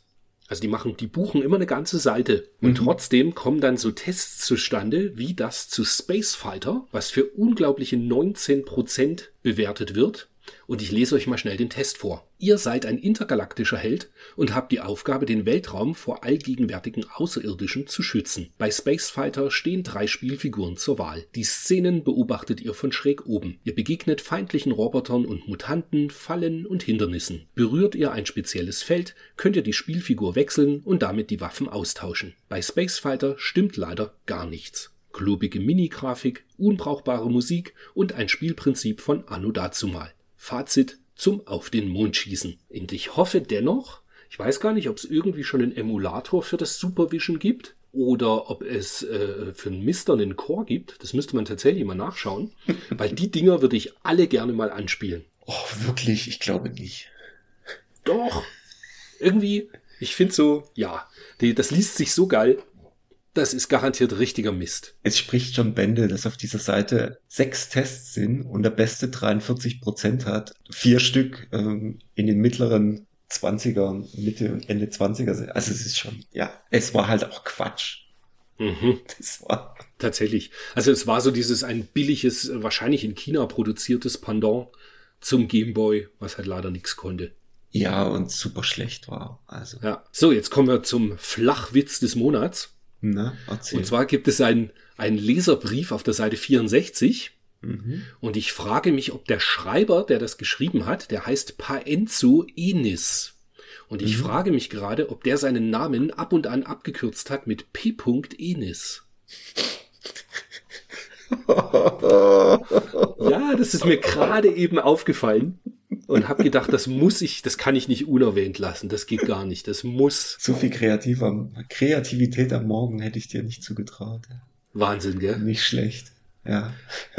Dann machen wir weiter, weiter, weiter mit guten Tests für 16-Bit-Konsolen. Wir sind auf der Seite 93 und es gibt für Mega Drive das Galahad. Galahad haben wir allerdings schon mal besprochen für Amiga in einer älteren Ausgabe, ich glaube so auch vor anderthalb Jahren.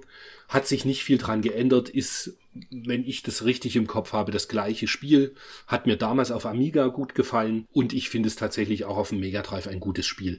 Wobei ich ehrlicherweise sagen muss, als wir damals über den Test geredet haben für den Amiga, habe ich ja schon nur die Mega Drive-Variante gespielt, Mhm. weil damals mein Amiga Core ja nicht funktioniert hat.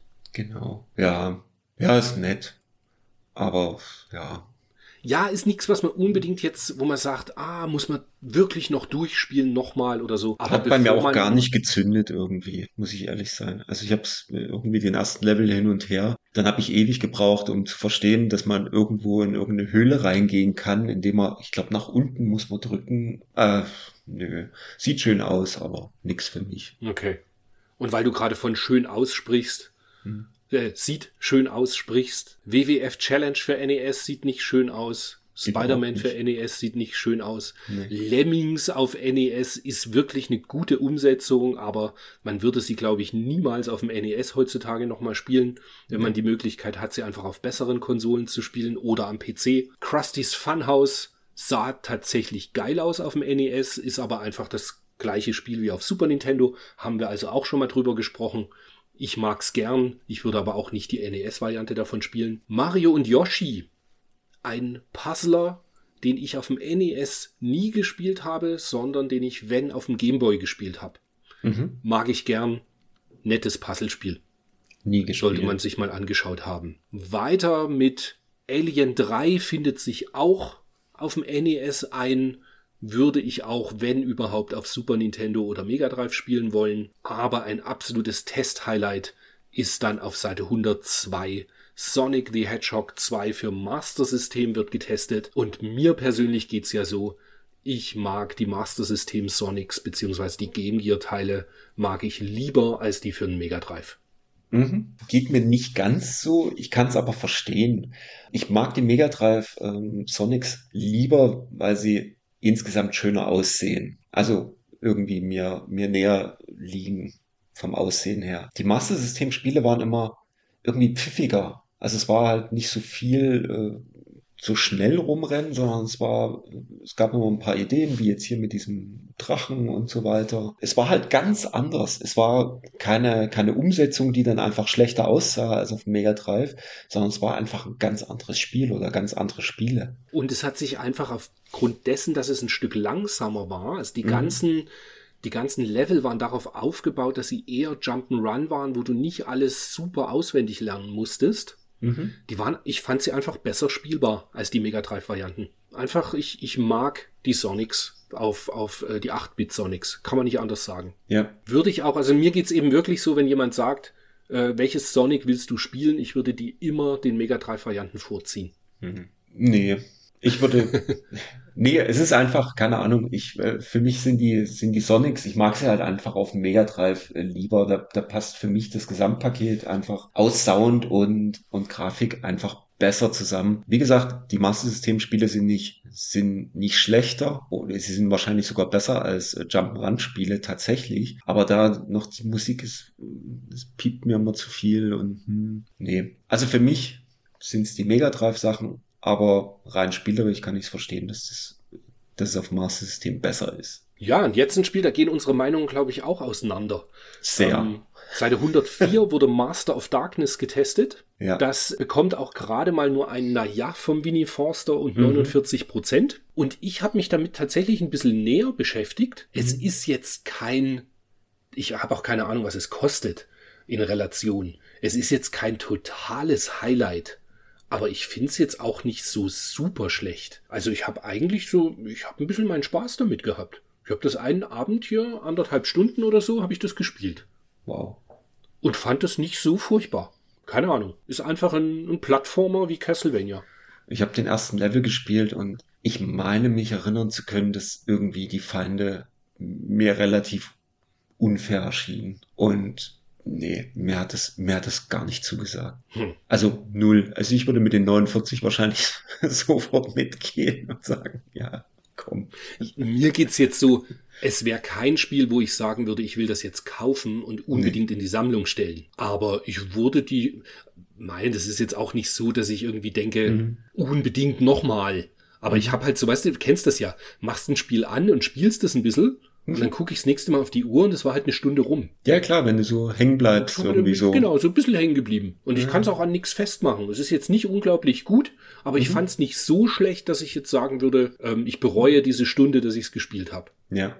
So, so ging es mir ungefähr bei diesem Ex-Mutants, wo Hm, ich jetzt okay. keine Stunde tatsächlich dranhänge, aber so, weißt du, wenn du so, wenn du so reingehst eigentlich und sagst, oh, das ist bestimmt irgendwie Quatsch und, äh, Mhm. und dann gehst du so rein und denkst, oh, spielt sie eigentlich ganz gut, reagiert schön, hm, kann Mhm. man, kann man gut spielen, läuft. Aber jetzt halt kein Riesen, Riesending. Aber hier bei dem Master of Darkness, also ich, also mir hat es nicht gefallen. Naja, Überhaupt aber wo wir nicht. jetzt wieder Ja. eine Meinung haben, wird der Test zu Mickey Mouse 2 sein. Ja. Wie hieß das nochmal richtig? Land of Illusion. Land of richtig? Illusion meine ich, ja. Das ist einfach, ja, auch da dieses Mickey Mouse ein unglaublich guter Plattformer, viel rätsellastiger als jetzt ein Magical Quest oder ein World of Illusion. Aber ich mag da auch beide Teile fürs Master System super gern. Und es kommt halt auch in der, in der Videogames sehr gut weg mit 84 Prozent.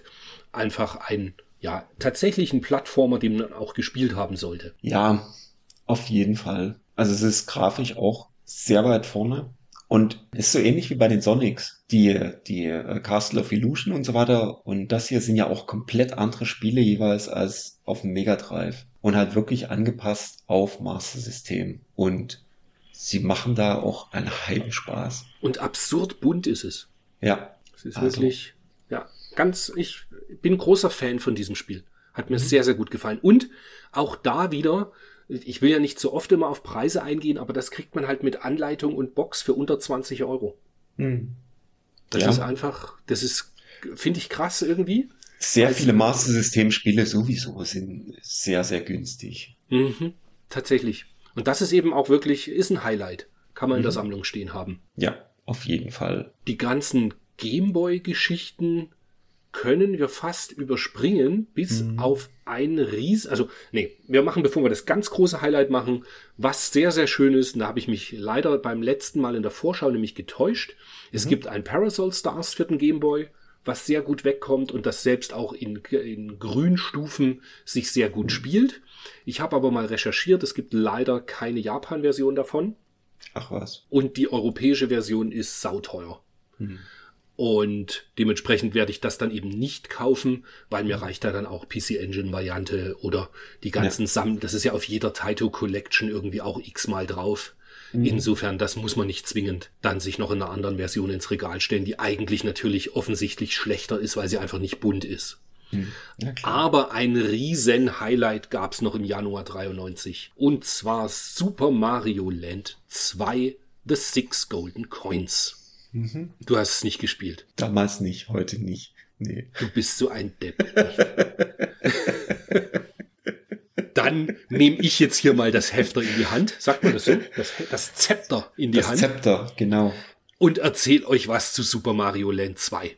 Erzähl. Das spielt nämlich unmittelbar nach den Ereignissen von Super Mario Land. Während Mario im Sarasaland unterwegs war, legt nämlich ein Typ namens Wario, der das allererste Mal irgendwie auftaucht in diesem Spiel, einen bösen Zauber über Marios Privatinsel Mario Land und die Bewohner werden einer äh, Gehirnwäsche unterzogen und sagen dann, dass nur Wario ihr Meister ist und du wirst dich an die Werbung noch entsinnen. Vergesst Mario, ich bin euer Meister Wario. Kennst du das noch? Nö. Lief im Fernsehen damals. Ach Mensch, du bist so ein Ignorant. genau, und Wario möchte einfach Marios Schloss stehlen, äh, weil er einen eigenen Palast haben will. Und genau, und Mario versucht das Ganze halt zu, zu vereiteln, indem er sechs goldene Münzen sammeln muss. Und damit bekommt er wieder Zutritt zu seinem Schloss. Und das ist dann quasi eben, ja, und da steht er dann Wario gegenüber. Hat, ich weiß gar nicht mehr, wie das genau war. Doch, als letzter Endboss ist Wario. Und er war auch relativ einfach. Also das ganze Spiel ist nicht sonderlich schwer. Ja, wurde auch entwickelt ähm, durch äh, von Nintendos Forschungs- und Entwicklungsabteilung 1, auch besser bekannt als Nintendo R R&D 1. Mhm. Ähm, auch unter der Leitung von Gunpei Yokoi. Gunpei Ah. Yokoi, erinnert ihr euch, der, der den Gameboy prinzipiell erfunden hat, dann später den Wonder Swan Und den Virtual Boy. und den Virtual Boy. Ganz genau, also eine Mhm. Koryphäe der Videospielindustrie. Ja, was gibt's noch dazu Schönes zu sagen? Das, ich habe mir hier zwar viele Notizen gemacht, aber während ich über die Notizen so gerade so drüber lese, denke ich, dass das gar nicht so spannend Mhm. für den Zuhörer ist. Der Tester Ähm, schreibt auf jeden Fall mhm. entgegen dem, was du gerade gesagt hast, das Wort Frust gewinnt somit erst im letzten beinharten Schlosslevel wieder an Bedeutung. Ja, aber das, nee, das stimmt schlicht nicht. das war nicht so schwer. Gut. Dass er Wario heißt der Charakter. Mhm. Das ist eine Anspielung darauf, also einmal, dass man eben das M nur umdreht und hat dann eben den, den bösen Charakter. Mhm. Und äh, es ist ein Bezug auf Warui. Das ist ein japanischer Ausdruck, der wörtlich übersetzt auch böse bedeutet. Ah, sehr Genau. cool. Wie geschickt, ne? Ja, und es bezieht sich auch darauf, wie wohl äh, die Einstellung des, des Entwicklerteams war, als sie Super Mario Land 1 entwickelt haben, Mhm. weil sie irgendwie von dem Ganzen, äh, wie Super Mario im ersten Teil dargestellt wurde, einfach nicht so begeistert waren. Das konnte ich nicht hundertprozentig verifizieren, aber das hatte ich in einer Quelle gelesen, dass das eben so war, weil, weißt ja, Mario Land 1 ist ja auch mit diesem winzig kleinen Mario, dann hast du viele Sachen einfach mit diesen äh, Ballerspiel-Level Mhm. und so, was einfach nicht so typisch Mario ist. Und dann hatten sie den zweiten Teil, also Mario Land 2, auch in der ersten Entwicklungsphase sollte das quasi so weitergehen. Und dann sind sie aber eben nach ersten Anspielen und, und, und Kritiken einholen, haben sie eben gemerkt, okay, nee, Super Mario Land 2 soll sich viel mehr an Mario World orientieren, mit Oberwelt und eben großen Sprites und so einmaligen Welten, wie im Übrigen dieser Lego Stage, wo du halt mit, mit so Bauklötzchen durch die Gegend hüpfst. Mehr in die Richtung sollte eben die Entwicklung gehen. Und ich glaube, da haben sie auch wirklich das Richtige gemacht, weil Mario Land 2 ist tatsächlich ein schöneres Mario als das erste. Okay. Und was man vielleicht noch erwähnen sollte, im Dezember 2017, Wahnsinn, das ist auch schon wieder fünf Jahre her, mir kommt es vor, als wäre es gestern, Mhm. gab es einen ROM-Hack, der sich dann nannte Super Mario Land 2 DX und der äh, hat äh, einmal das, das Sprite-Flickern entfernt, hat ähm, Slowdown-Probleme entfernt und war in Farbe. Also das war nachkoloriert Mm. worden, so dass es auf Game Boy Color in schön bunt war dann. Ach, wie cool. Und das ist tatsächlich, das ist richtig cool. Und man kann, glaube ich, auch noch Luigi spielen. Ja, das war jetzt nichts, was ich zwingend gebraucht hätte. Aber das Ganze in bunt zu spielen war halt tatsächlich sehr, sehr cool. Herrlich. Und auch da ist so, wer das noch nicht gespielt hat, wirklich nachholen. Tolles Spiel. Loses Modul zwischen 15 und 20 Euro. Hat sogar eine Batterie drin, dass man den Spielstand speichern kann auf der Oberwelt. Und sollte man echt gespielt haben. Wow. Das geht an Ja. dich raus, Wolfgang. Ja, ja, sollte ich weiß. man Ich echt schon verstanden. gespielt haben. Ja. Ja, und die weiteren Hm. Tests, die es dann noch gab, jetzt zu Roland's Curse 2 zum Beispiel, ich gestehe, habe ich mir nicht angeschaut. Ich Mhm. habe mir Tasmania auf dem Game Gear nicht angeschaut. Weiß nicht, ob du das noch gemacht hast. Ne. War nicht so mein Ding irgendwie. Tasmania hat mir ja auf dem Mega Drive schon nicht gefallen. Genau, mir auch. Deshalb. Ja. ja, und dann gibt's in der Videogames noch einen, ein schönes Feature, nennt sich alles unter Kontrolle und es geht mal wieder um Joysticks und Joypads, die man inklusive Geschichte dahinter, die man eben verwenden kann an Konsolen. Ich bin wieder nur drüber gestolpert. Einmal der GB King wird wieder gelobt und wir sind ja keine Fans von dem Joystick. Genau. Wovon ich allerdings Fan bin, ist vom ASCII Pad für Super Nintendo. Das ist ja immer noch auch mein jetziges To-Go. Ja, das ist sehr schön. Und der Arcade Power Stick, japanisch. Das ist auch immer noch ein Knaller. Der, ja, ja, also wenn es der japanische ist. Und was lustig ist, ist nochmal dieser Rest der Welt, wo sie dann noch diese ganzen Grütz-Dinger vorstellen. Superscope und Menacer und den Power Glove. Weil du wirst lachen, ich hätte furchtbar gern einen Power Glove fürs Regal. Ja, fürs Regal, aber es ist, ja. Und ich, ich bin immer wieder mal, dass ich schaue, ob irgendwo einer angeboten wird, weil er darf natürlich auch nicht zu teuer sein, weil ich will ihn Mhm. ja nur hinstellen. Genau deswegen. Aber den finde ich irgendwie cool. Und ich glaube, ich würde den hinstellen und die Finger, falls man das so machen kann, dass er einfach der, der Mittelfinger nach oben zeigt Ist klar. und das ins Regal stellen, finde ich super. Aber warum ich gerade ganz kurz so abgelenkt wirkte, ich Ja. habe auf Seite 126 gibt es eine Werbung zum Neo Geo.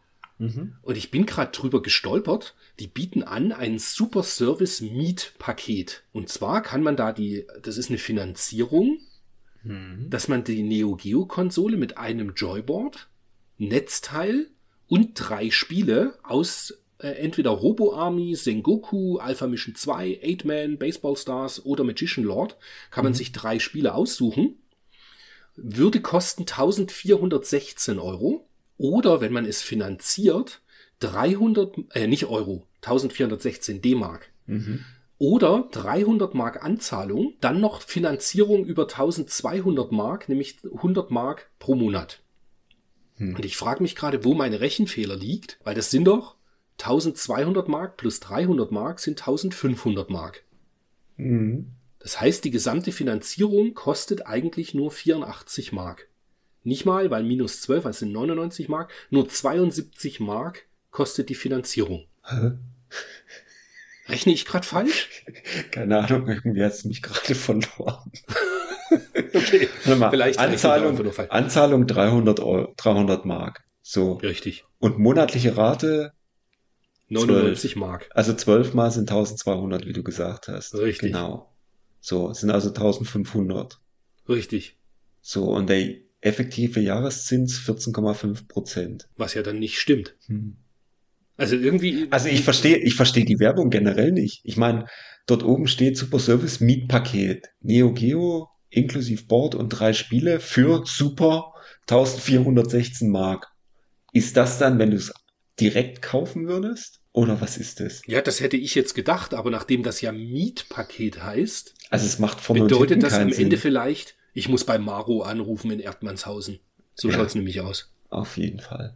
In der, herrlich, in Erdmannshausen in der Dorfwiesenstraße. Was kann schon schiefgehen? Und vor allem das nächste Angebot und das zweite Paket, vier aus neun Spielen. Naja, aber das sind nur Spiele, Ah, kein Gerät. also was für eine super Werbung. Ja? Ja. Und bei dem Mietpaket, ich bin mir echt nicht sicher, ob man dann am Ende das Gerät nicht mal behalten darf, dass man das einfach wirklich nur mietet. Ja, aber es macht ja keinen Sinn.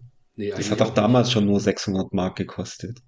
Gut, die Stimmt. Spiele, drei Spiele, 300 Mark, dreimal, drei, ja, komm. Vielleicht haben wir ja einen Hörer, der damals davon Gebrauch gemacht hat und dafür 1500 Mark Ja. sich ein Neo Geo mit drei Spielen gegönnt hat. Ich find's irgendwie, ja, komisch. Hab, hab die Rechnung, ich bin drüber gestolpert und hab's irgendwie nicht so ganz gerafft. Hm. Aber vielleicht bin ich auch nur einfach dumm in Mathematik. Hm. So sieht's nämlich aus. Anyway, äh, wir sind fertig, außer dass ich wieder mal auf Seite 149, ich werde das in äh, Social Media irgendwie fotografieren und, und teilen. Die Werbung zur Over Horizon fürs NES ist wieder von Takara und wieder sensationell, denn sie ist nix für schlaffe Kruftis, ab ins Cockpit, die Galaxis wird gefegt. What? Herrlich. Ja. Klingt Also einfach was, ist es mir aber auch, nicht. Ich hab's mir auch angeguckt und hab gedacht, was haben die damals genommen? Wahnsinn, oder? Das war Oder? damals schon cringe. Also das ist schon äh, extrem daneben. Naja.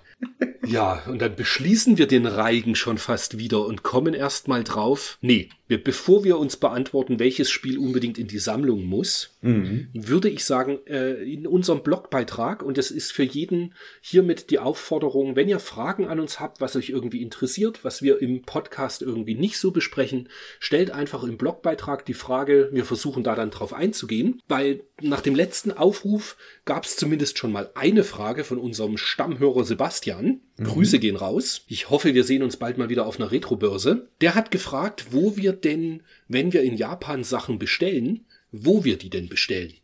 Mhm. Und ja, Wolfgang, schieß mal los. Wo bestellst denn du deine Sachen in Japan? Also wenn ich tatsächlich mal Sachen in Japan bestelle, was nur, meistens nur alle Jubeljahre vorkommt, wenn nämlich irgendwie ein Glaylancer ähm, Re-Release rauskommt. Also quasi alle halben Jahre. Ja, ja. Nee, wo habe ich das, wo habe ich das bestellt? Also ähm, es gibt natürlich die Möglichkeit bei Amazon Japan äh, zu bestellen. Das ist eigentlich immer das geschickteste, weil es geht am schnellsten.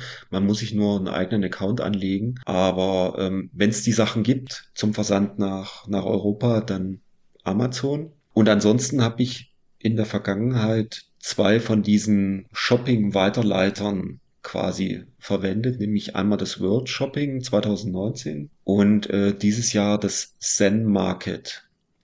Und es sind halt alles so Weiterversender. Man muss in einem der Shops, den die unterstützen, was bestellen über die Seite dort und die ähm, hauen dann noch, ähm, weiß nicht, ein paar Euro ähm, für ihr Handling drauf und schicken das dann entsprechend so viel, wie man ausgeben möchte, per FedEx oder DHL oder per Schiff oder irgendwas, schicken die das dann nach Europa. Und ähm, hat bei mir bei den beiden ziemlich gut geklappt. Bei Zen Market muss man halt irgendwie im Voraus Geld an die überweisen und sie nehmen dann von da das Geld, um entsprechend die Auktionen oder in den Shops entsprechend das zu bezahlen und berechnen dann nochmal die Versandkosten und wenn dann das dort gebuchte Geld noch nicht reicht, muss man halt nochmal was nachschießen. Und ähm, dann hat das aber super geklappt. Die Webseite ist ein bisschen, hm, aber funktioniert unterm Strich eigentlich ganz gut. Ja, und das waren eigentlich meine Sachen, äh, wo ich was bestelle, äh, wo ich was bestellt habe in den letzten Jahren. Es wird eigentlich mal wieder Zeit, mal hinzugehen, hinzufahren und direkt Sachen mitzunehmen. Das ist eigentlich immer das Beste. Richtig, ich hoffe ja immer noch auf 2023. Also ich nutze tatsächlich auch eben so einen, so einen Shopping-Forwarder. Ich habe jahrelang Baiyi verwendet. Mhm. Ähm, aber die unterstützen mittlerweile Surugaya nicht mehr. Ich habe echt viele Spiele bei Surugaya bestellt und da nutze ich jetzt wieder From Japan. Das ist eben auch ein äh, Shopping Forwarder. Da kann man bei Surugaya quasi alles in den Warenkorb packen, das dann zu From Japan schicken lassen und dann wird es weitergeschickt nach Europa. Ich Neuerscheinungen, die mich interessieren, kaufe ich tatsächlich auch alle bei Amazon Japan. Da muss man halt manchmal ein bisschen schnell sein oder ein bisschen halt einfach immer wieder mal schauen, was dann eben vorbestellbar ist. Gerade viele Spiele, die es eigentlich bei Strictly Limited für Europa gibt, die bestelle ich einfach in Japan dann äh, bei Amazon schon vor. Mit diesem äh, Shipping Forwarder nutze ich dann auch Mercari. Mercari ist sowas wie eBay Kleinanzeigen in Japan. Da halt Videospiele findet man auch, muss man halt ein bisschen suchen. Genauso wie ähm, Yahoo Japan also da sowohl auch, da gibt's eine, eine, einmal ein Yahoo Marketplace und es gibt ähm, Yahoo halt als Auktionsplattform.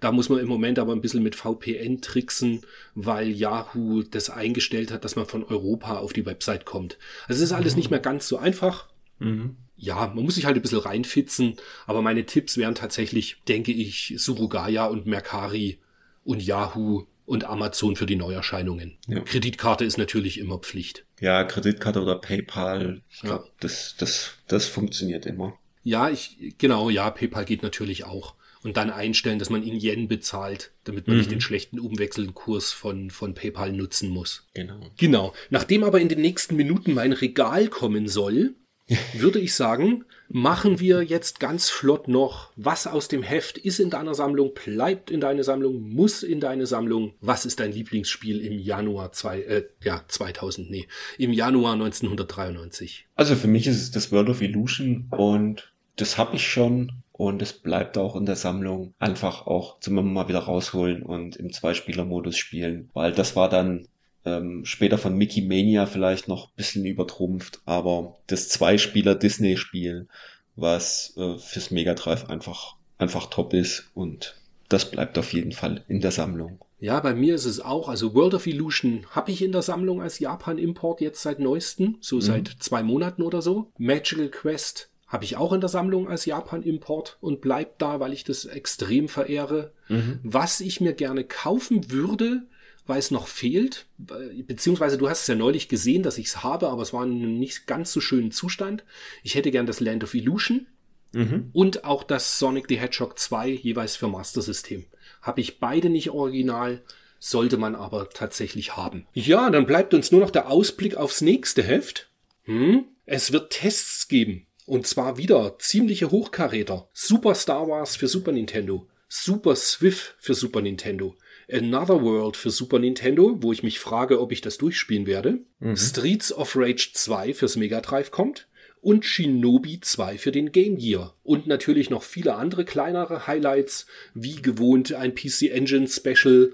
Vielleicht ähm, ist auch mal wieder eine Mr. News dabei, da haben wir diesmal nichts so Neues gefunden. Ja. Ähm, ja, ich würde sagen, ich wünsche euch ein frohes neues Jahr. Bleibt gesund, bleibt uns gewogen. Als Neujahrsvorsatz wäre natürlich schön, wenn ihr einfach eine Bewertung für uns da lasst und euch fleißig am Blogbeitrag beteiligt auf Retroplays. Und in diesem Sinne, ich werfe das Mikro nochmal zum Wolfgang. Plonk mhm. ans Hirn.